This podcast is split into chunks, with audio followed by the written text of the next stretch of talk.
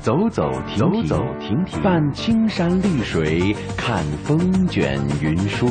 停停走走，停停走走，听谈天说地，访风物民情。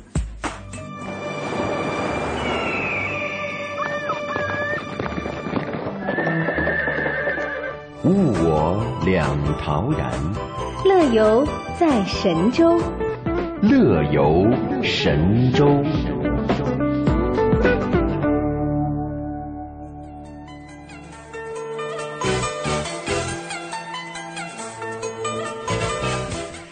您好，收机前的各位听友，此时此刻您正在收听的声音是来自中央人民广播电台中华之声的《乐游神州》。各位好，我是白强。大家好，我是戴轩。欢迎您每天在上午的十一点十分收听来自北京的声音。乐游神州的重播时间是每天晚上的二十二点十分到二十三点。哎，那今天的开场话题呢，我们要和大家一起来说一说。哎呀，怎么讲？说一说让您心情不好的一件事，就是生气呀。嗯。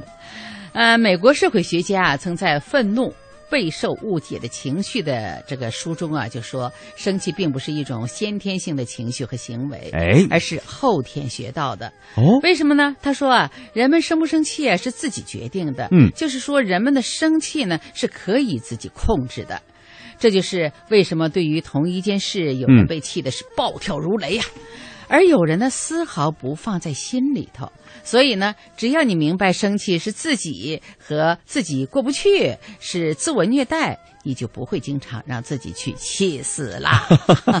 哎，我觉得这句话说的非常的重要，因为你看，专家指出啊，想不生气也非常容易。首先要调整自己的思想，提醒自己啊，哎，不必那么想。任何的事情都有好坏两个面嘛，对不对？对，我们多想一想好的一面。另外呢，试着让自己啊。延缓发怒，试试看一看，呃，延缓十五秒之后，哎，再以你一贯的方式去爆发。下一次你就延缓三十秒，不断加长这个时间。一旦你看到自己啊能延缓发怒，你就已经学会控制自己的情绪了。对，因为延缓，你发现没有？就是控制。哎，说的对，我们可以多加练习，最后呢就能。完全消失，哎，对，人家气你的时候，你根本没在乎啊，你啊，你生气啊，我怎么不知道？你这样说的话，你自己不生气，他反而也就哎个也就淡下来了，是吧？啊。其次呢，就是在生气的时候，一定要提醒自己啊，每个人呢都有权成为他想成为的样子。是你要求别人不要那样，只是自己在找气生嘛。所以啊，还有生气的时候呢，靠近你所爱的人，在他们那里呢去寻找爱。去中和你的敌意，哎，呃，我这里还给大家介绍一个很笨的办法，就是做一份生气日记啊，就是记下来您生气的时间、地点和事情，你很快就会发现，若是经常生气，光是要记这个啊生气日记这件事又很麻烦，对不对？嗯，就迫使你啊少生气，甚至是不生气。对，没错。所以有的时候，我我我年轻的时候也容易这样爱生气，然后马上回去呢就把它记下来。你再下去五年，不用说下去的很长时间，就下去五年再一看，这不笑话吗？至于那么生气？这是什么事儿啊？啊，对，那算什么大事儿，对吧？所以呢，哎，还是劝大家和和美美、平平安安过好每一天。哎，戴军说的太对了，我经常听很多智者告诉我这样一句话说。啊，你不开心也是过一天，对不对？对，那你开心也是过一天。对你生气也是过一天。是有没有想过，当你不生气的时候，你是以一个健康的心态来面对每一天的生活的时候，哎，你的生活质量，包括你身体的这个排出来的这个呃健康的元素，嗯，都会比你生气的时候排出来的健康的元素要多很多。所以，干嘛不快乐生活每一天呢？是对。好，我们今天的互动话题，哎，就出来了，控制情绪。你有没有好的妙招？告诉我们。哎，别忘了我们的互动地址是 bbs 到 hello t w dot com，参与到今天的话题讨论当中。好了，接下来呢，我们一起来听听，哎，我们这样一则非常有趣的小片花会带给您一些什么样的内容呢？乐游神州首播时间每天上午的十一点十分，重播时间每天晚上的二十二点十分。我们在唐地区的中波收听频率是 AM 五四九、AM 七六五、AM 八三七和 AM 幺幺幺六。福州、莆田、泉州东部沿海部分地区以及马祖的朋友，您可以收听调频 FM 一零二点三。厦门、漳州、泉州南部地区以及金门的朋友，您可以选择调频 FM 九十四点九。我们的全球收听网址三 w 点 hello tw 点 com，或者是登录中广网三 w 点 cnr 点 cn，点击中华之声来收听我们的在线直播或往期节目点播。来信请寄北京二一零五信箱，乐游神州栏目组收，邮编一零零八六六。北京这胡同跟个迷宫似的，要是没有它，我还真出不来。这台湾牛肉面还真不赖呢，能找到这家老字号，全靠它了。想当年呢，我在非洲探险，被一群食人族部落追杀，还真是多亏有了他，我才能化险为夷。他是谁呀？他是谁呀？他谁呀？他是谁呀？他就是《乐游攻略》，旅游达人的独家秘籍，搜罗广泛的旅游路线，《乐游攻略》畅享随行。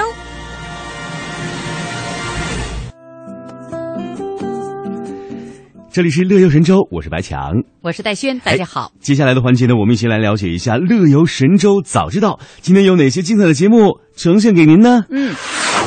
首先是由我们中华之声和中央人民广播电台新疆记者站合作推出的一个大型系列节目，会从不同的角度、全方位的为大家展现一个风景壮美、风情浓郁的新疆。欢迎大家准时收听。今天的乐游风向标单元呢，让我们快速的来浏览一下啊，玩转云南的时刻表吧。人气部落格单元呢，播出中央电视台中华民族栏目电视编导热汗鼓励的一个博文。一时代维吾尔现代一家人。好了，听众朋友，节目就为您介绍到这里，请跟随戴轩、白强一同出发吧。我们通向世界的每个角落，带您品尝各地的美味佳肴，欣赏四季的风景变换，邮购实惠的包裹行囊。快来吧，快来吧，快来吧！乐游一族等待你的加入，乐游一族等待你的加入。欢迎收听《乐游神州》。乐游神州首播时间每天上午的十一点十分，重播时间每天晚上的二十二点十分。我们在唐地区的中波收听频率是 AM 五四九、AM 七六五、AM 八三七和 AM 幺幺幺六。福州、莆田、泉州东部沿海部分地区以及马祖的朋友，您可以收听调频 FM 一零二点三。厦门、漳州、泉州南部地区以及金门的朋友，您可以选择调频 FM 九十四点九。我们的全球收听网址三 w 点 hello tw 点 com，或者是登录中广网三 w 点 cnr 点 cn，点击中华之声来收听我们的在线直播或往期节目点播。来信请寄北京。二一零五信箱，乐游神州栏目组收，邮编一零零八六六。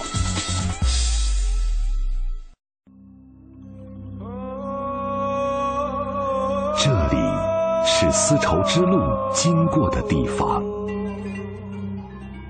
这里是中国面积最大的省级自治区，这里有绵延千里的天山。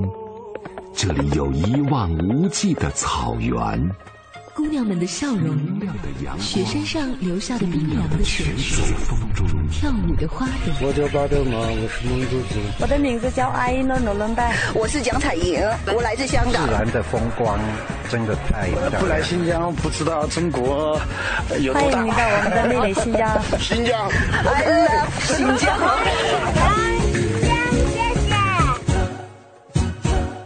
华之声大型系列专题节目《美丽新疆》。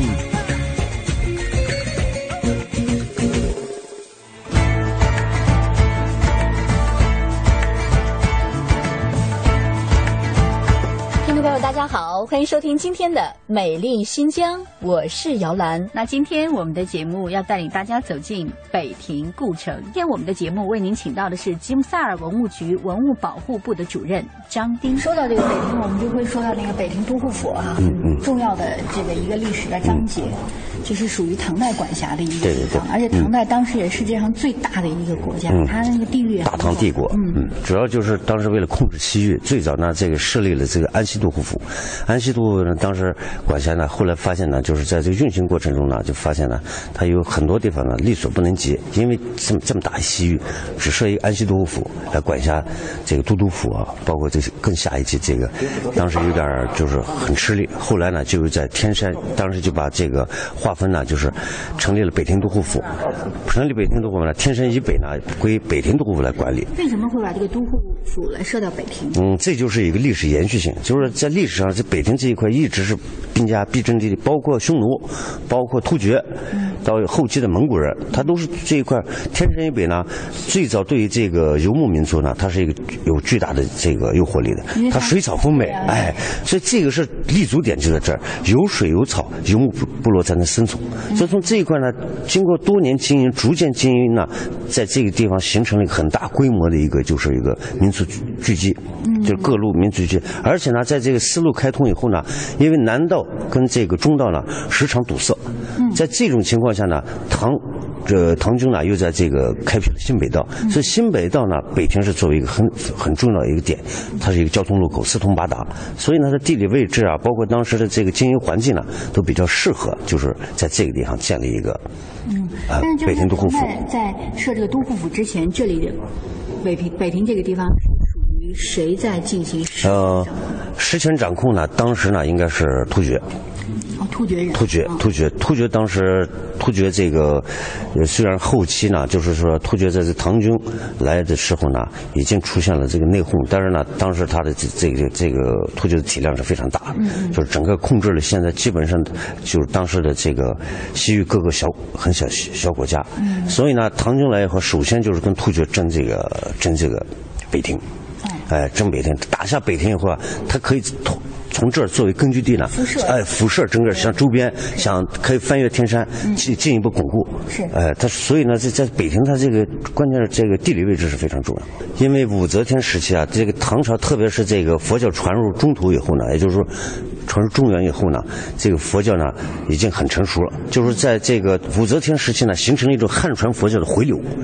哎，就是这印度佛教呢，在东传过程中呢，进入中原以后，我们民族消化以后呢，形成了一种汉传佛教。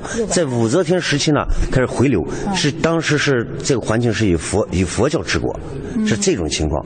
所以呢，到了中宗复位以后呢，就是说呢，他有感天恩，他。在以前的规模上呢，又进行了这个佛寺的建设建设啊，所以呢，您可以现在可以看看这个洛阳西安，这个它的东北或者西北，就是一座古城的这个东北或者西北，它都有这种皇家礼佛寺，嗯，就是棕熊的这种这个长安城的这种建制，它这个在西北它就有礼佛寺。就是皇家佛寺呢，就是其实就是皇家礼佛寺。嗯，他说这这个。说到宗教哈，其实北平这个地方，您也说到了各个民族的，包括中亚或者其他欧洲的国家的人都在这儿。嗯，那他是不是也把自己就是国家或自己信奉的宗教带过来？对对对，您比如像这个回鹘啊。呃，之前呢信奉是摩尼教，后来呢他并没有说是迁到北庭以后呢，就是别人去强迫他什么，但是呢他是他也是遵循一个大氛围，就是当时呢他迁到北庭以后呢，这儿已经是佛教非常兴盛，他在这种呃情况下呢，他也遵从大流，就是由摩尼教改信佛教，但是呢他摩尼教这个这个这种形式呢，他在这个佛教中还是有所反应。也就是说，这民族的这个这个一些印记啊，是不可磨灭。对，他在哎，早期佛教中，就是每个民族有每个民族的性格，但是这个，他这个不同的性格，它就产生了宗教的不同的类型。你比如说藏传佛教、汉传佛教、回鹘佛教，它都不一样。啊，每个民族他的信奉，他他主体思想是不一样。他他把主体思想加入这个宗教形式中，表现力就不一样。啊这样。那比如说，您说这唐代设了这个呃北平都护府之后哈，那肯定会带来就是他自己的一些管理方法，对跟以前的就不一样。对，老百姓能接受吗？呃，这个我觉得，这个我们从这个史料上查呢，它也是一个循序渐进的一个过程。嗯，我们就打一比方，这个回顾当时，就是到了这个到了公元十世纪以后呢，这个。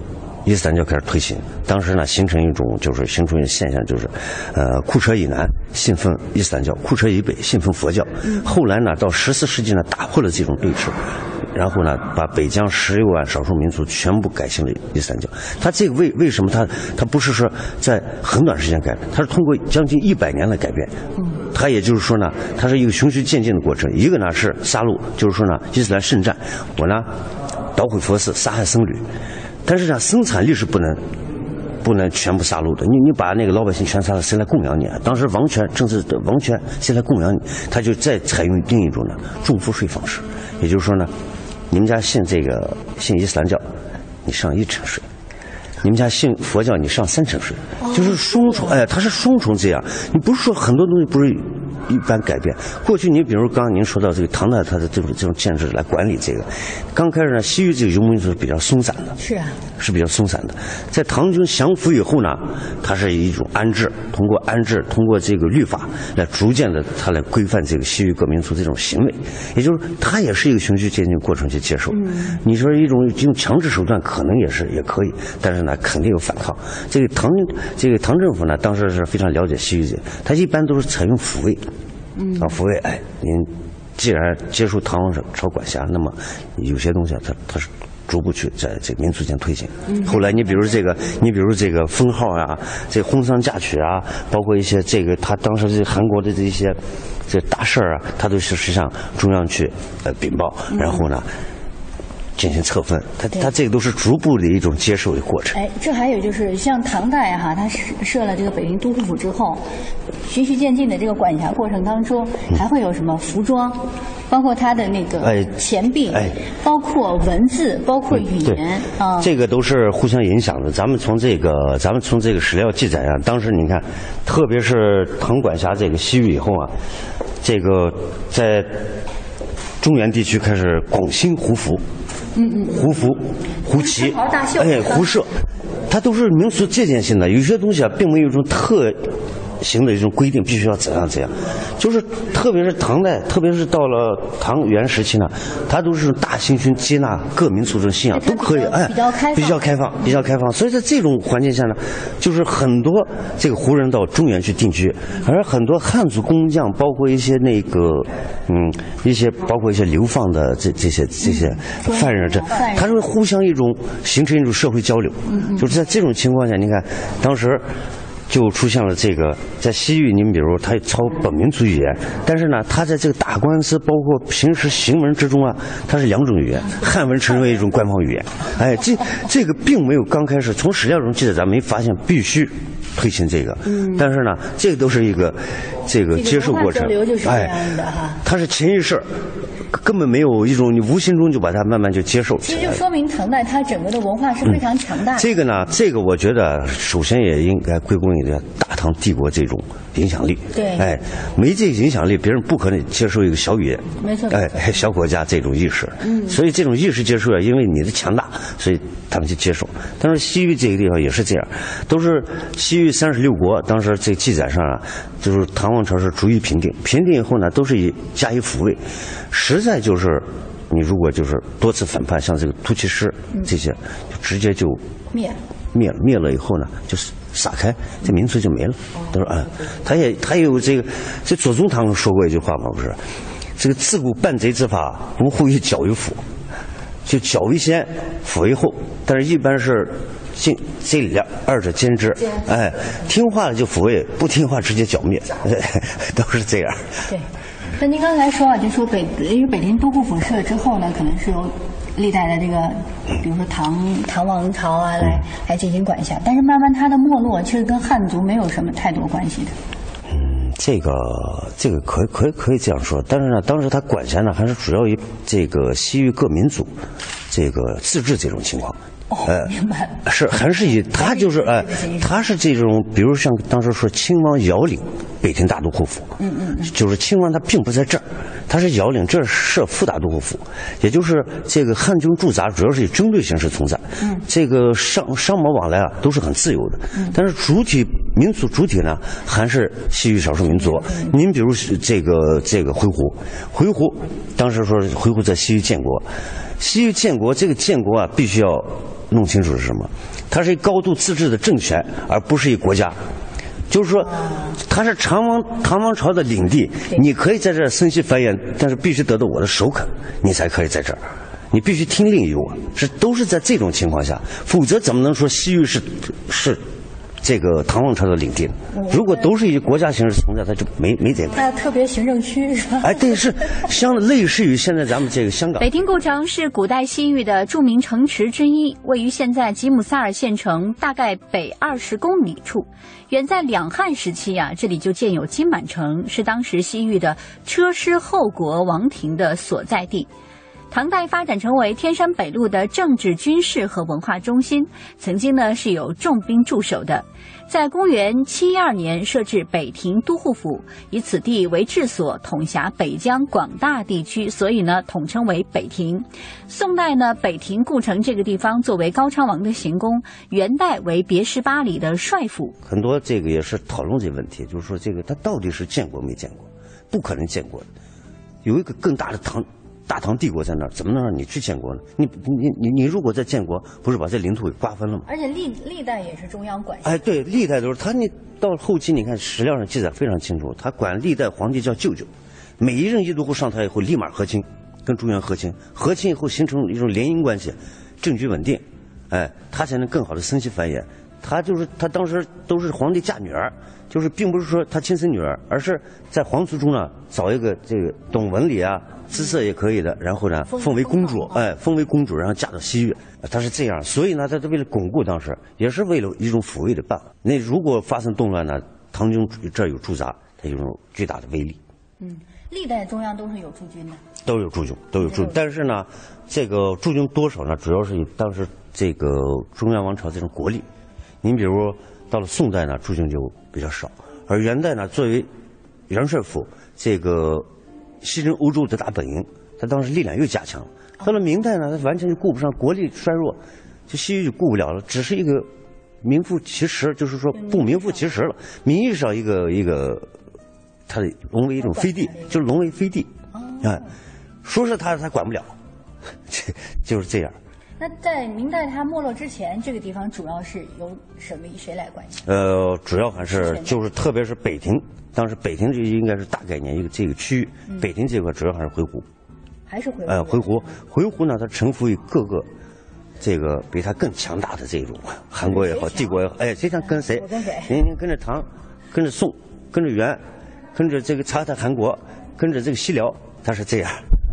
所以后来呢，因为他是蒙古内部啊，他是从中原部他退下来以后呢，他在这儿就是开始大家抢分地、抢地盘，在这种情况下，瓦剌。跟这个跟这个当时在这儿的这个这个蒙古发生了这个一种火拼，然后呢造成了这个古城大范围破损，而且呢当时政权不稳，就由别什巴里迁都到伊犁巴里，就是现在伊犁河谷。迁都了。嗯，迁都。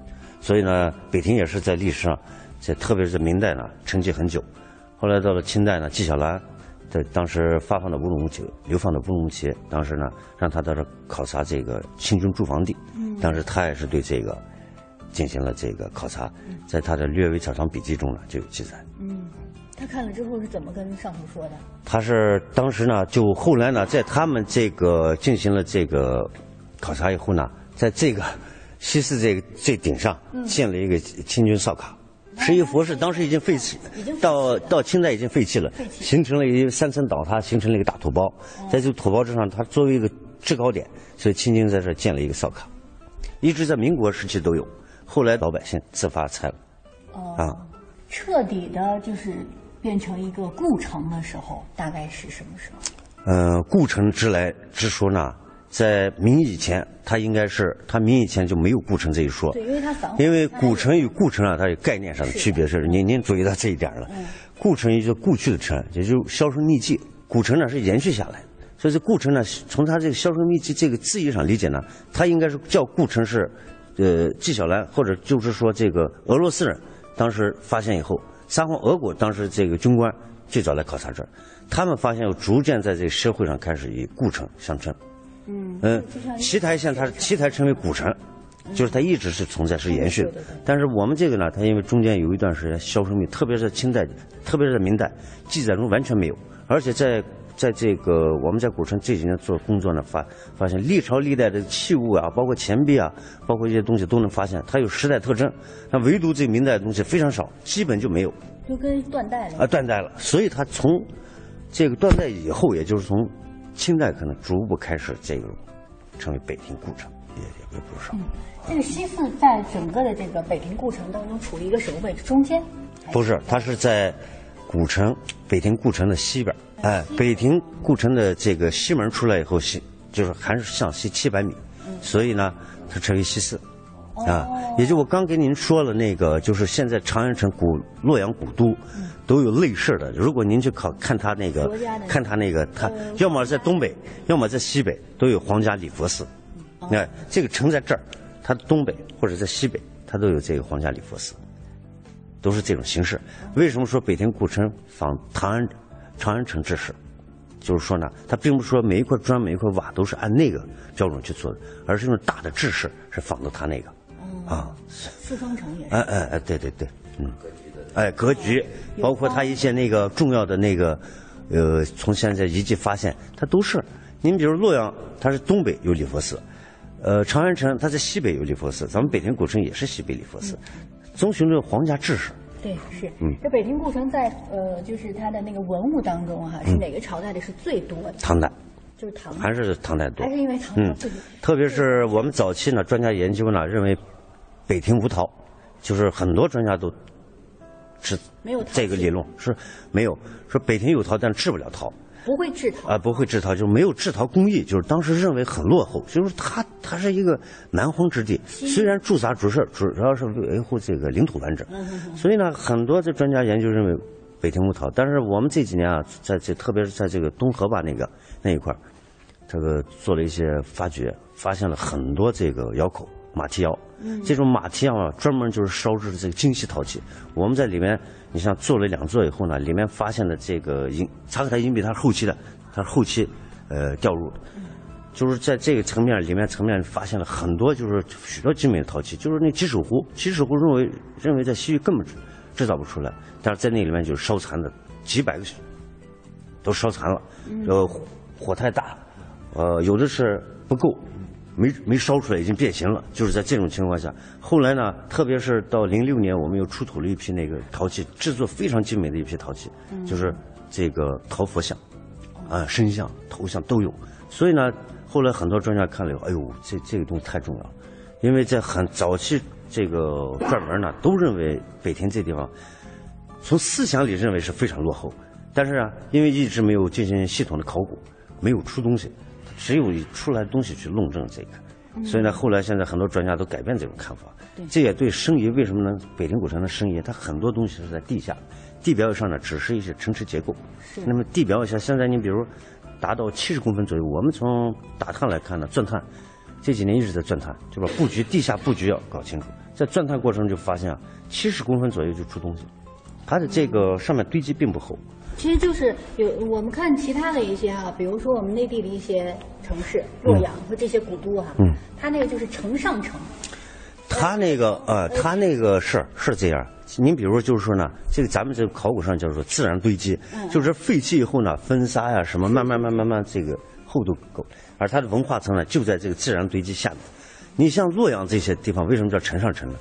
它本身啊，这个黄河越淘越高，每次发水啊，大量的泥沙下来，把这个城就毁了，一下压三四米、七八米。它在这个上面，它抹平以后继续做。现在这它这个方法跟这个佛寺建造是一样的。你比如咱们千佛洞就有四层，它就是什么？第一层毁了以后废弃以后呢，抹平，并不是说把这个完全给铲走，它这个有讲究。在它的哎，在它基础上再上，上去二层毁灭以后再上，所以它就累积四层，就是这个。你比如这洛阳也是啊，好几层，你看。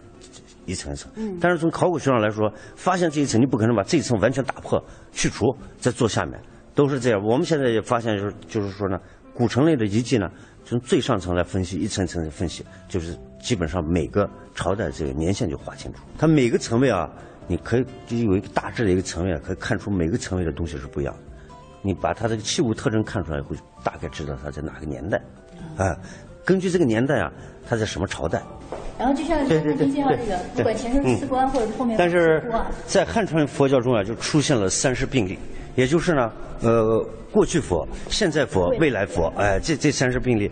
而在早期的不管小乘还是大乘佛教这种理念中呢，它没有这个，嗯这是汉传佛教独有的东西。西大寺坐落于北庭故城以西大约七十点五米，东西宽四十三点八米，正殿残高十四米多。东面呢有一尊残长十三米的睡佛，头北脚南，睡态安详。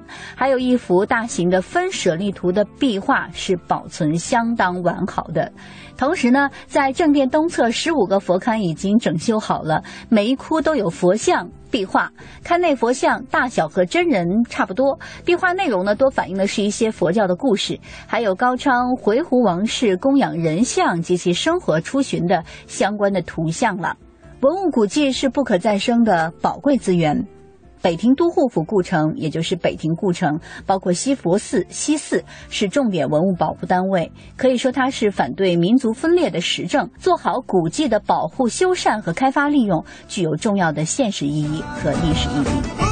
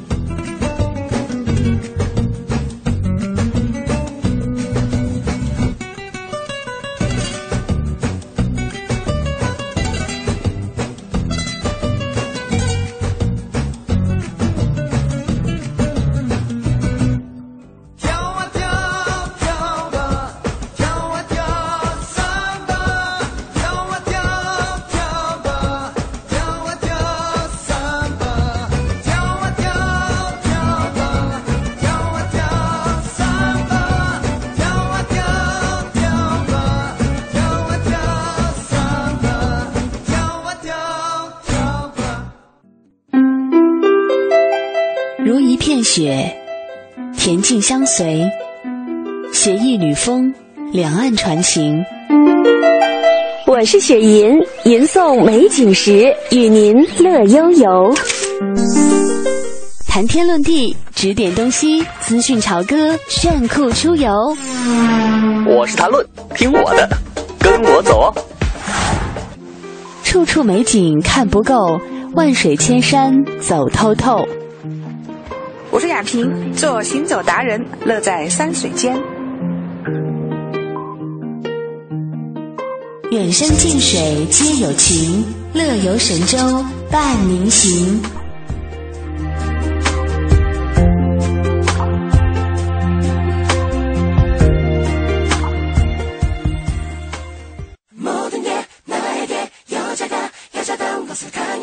乐乐游乐游风向标，一个及时为您梳理出游讯息的平台。出游讯息的平台。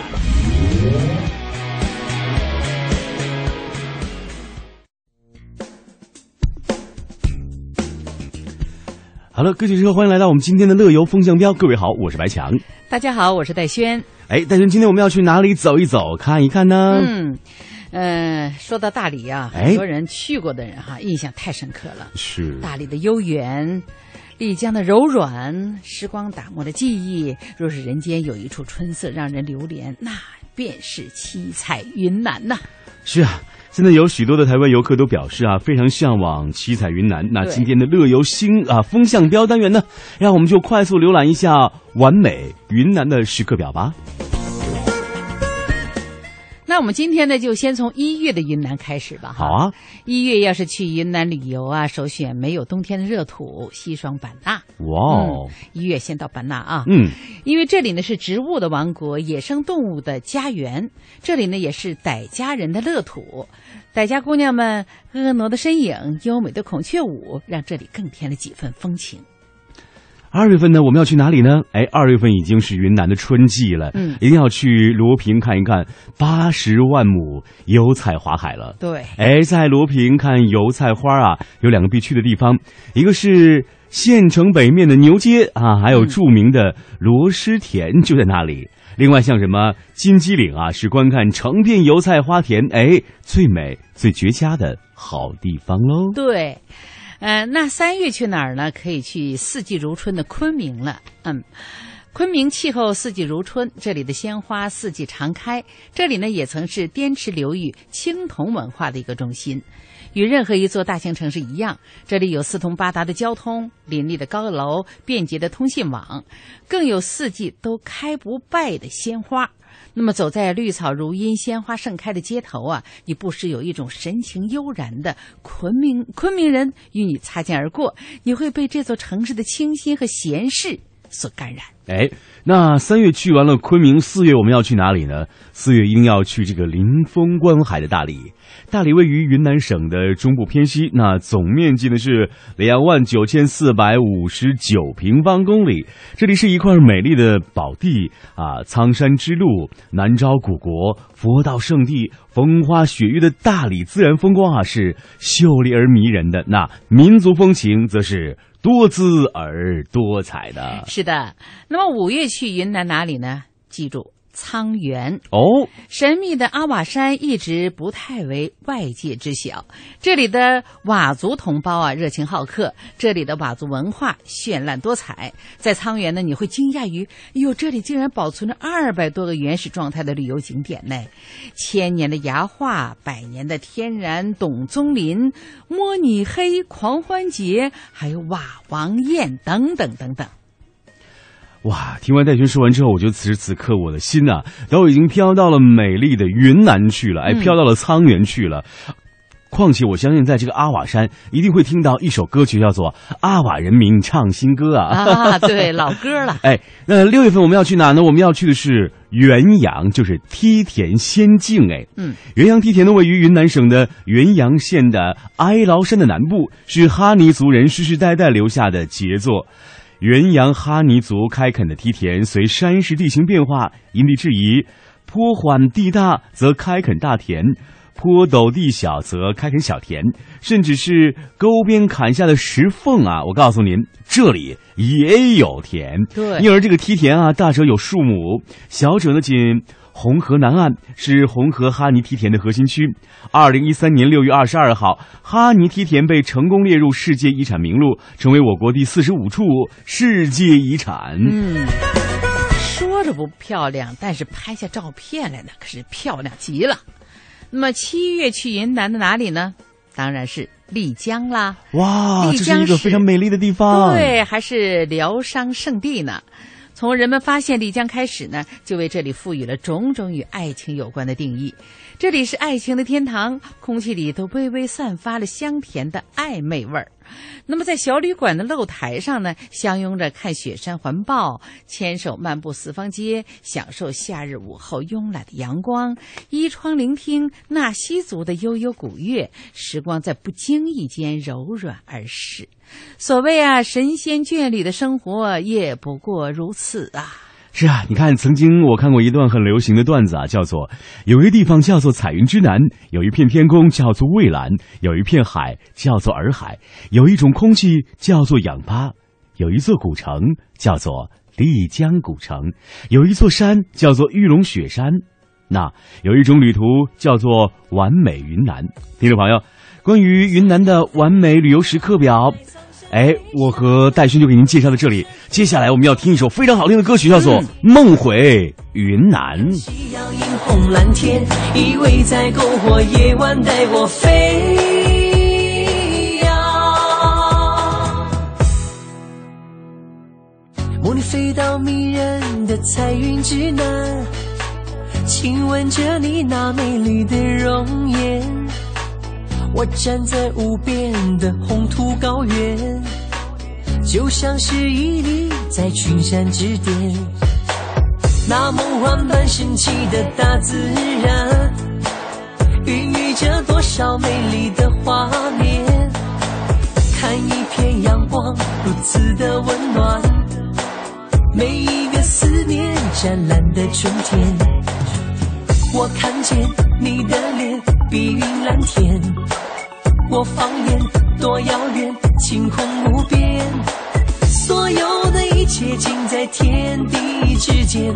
看彩云片片，春光灿烂，想要飞过那洱海苍山，飞上那玉龙雪山，飞到那天上人间。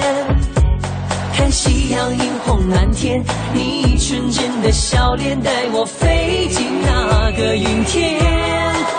我想要飞过那洱海苍山，飞上那玉龙雪山，飞到那天上人间。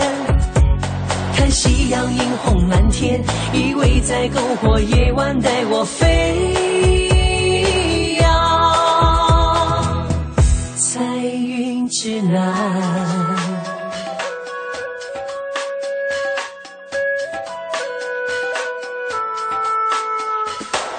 那梦幻般神奇的大自然，孕育着多少美丽的画面。看一片阳光如此的温暖，每一个思念湛蓝的春天。我看见你的脸，碧云蓝天。我放眼多遥远，晴空无边。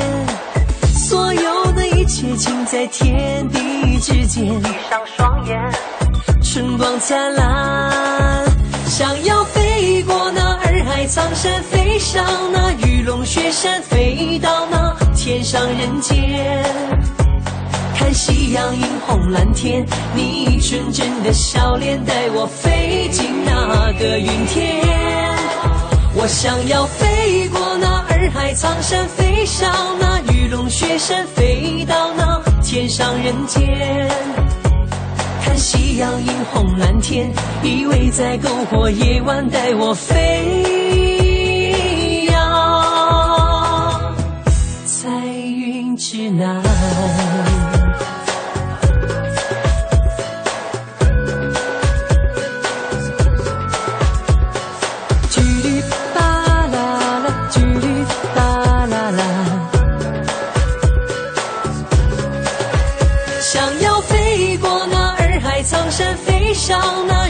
雪山，飞到那天上人间。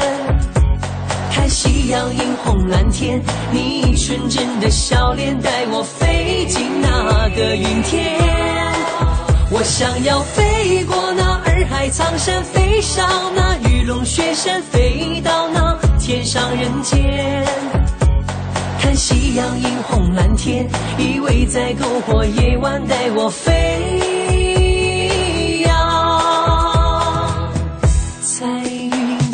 哦咿呀，哦咿呀，哦咿呀，哦咿呀哦哦。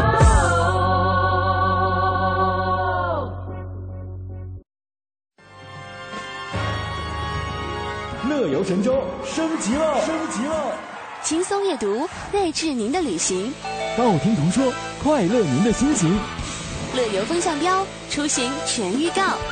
点歌听帖乐游吧，周日一起乐乐吧！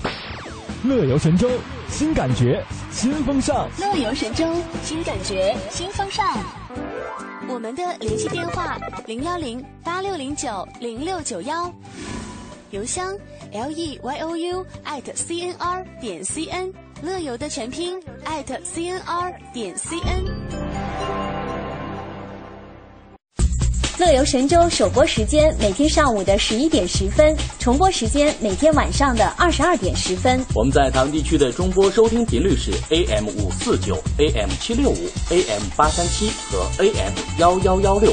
福州、莆田、泉州东部沿海部分地区以及马祖的朋友，您可以收听调频 FM 一零二点三。厦门、漳州、泉州南部地区以及金门的朋友，您可以选择调频 FM 九十四点九。我们的全球收听网址三 W 点 Hello T W 点 com，或者是登录中广网三 W 点 C N R 点 C N，点击中华之声来收听我们的在线直播或往期节目点播。来信请寄北京。二一零五信箱，乐游神州栏目组收，邮编一零零八六六。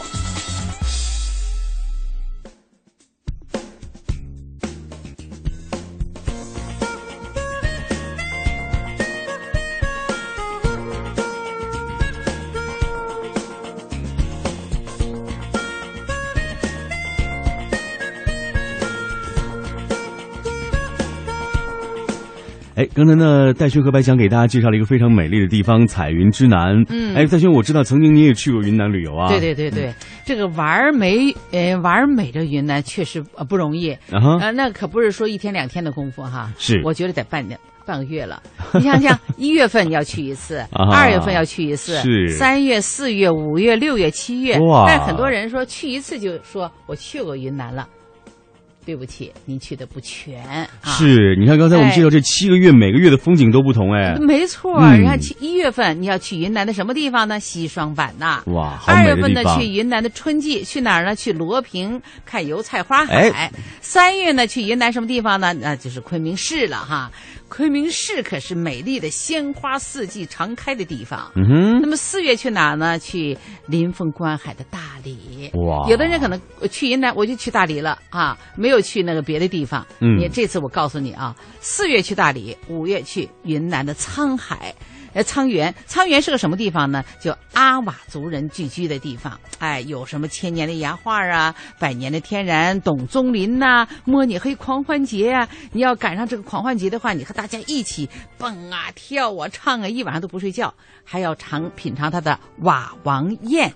一种宴会，哎，嗯戴轩，你给我们介绍这些，我觉得对于我们收音机前很多听众朋友来说呢，都比较的新鲜。嗯以前我们只知道这个云南的大理是一个比较好的邂逅的地方，对但是听完您介绍大理之外的很多地方，哎，我都已经心动了。是哎，忽然我想到了一句话：“ 身未动，心已远啊！”啊现在我的心已经飘到了云南了。那白强要去的话，我建议你七月去丽江，是好疗伤圣地耶，那个地方才是谈情说爱的地方。是，我要告诉收音机前的听众朋友，收音机前的剩男剩女们，嗯 啊，如果你想在七月去疗伤的话，去去大理吧。嗯对对对，啊、因为我印象最深的就是丽江那个地方，白族姑娘哎特别多，穿着一身白色的衣服，戴着那种漂亮的白族的那个小礼小小帽子，哟，真漂亮。听听听听啊白族姑娘长得个儿还特别高。哎呀，我说哎呀，真漂亮！哎呀，早知道从这儿说个媳妇儿回去。呃，您说完之后，有很多的大龄男青年已经身未动，心已远了。对对对好了，说了都这么多，接下来呢，我们要告诉收音机前的听众朋友，现在直播间的指针已经指向节目所结束的时间了。嗯非常感谢你的收听，下次节目我们再会吧。周末愉快，再见再见。可惜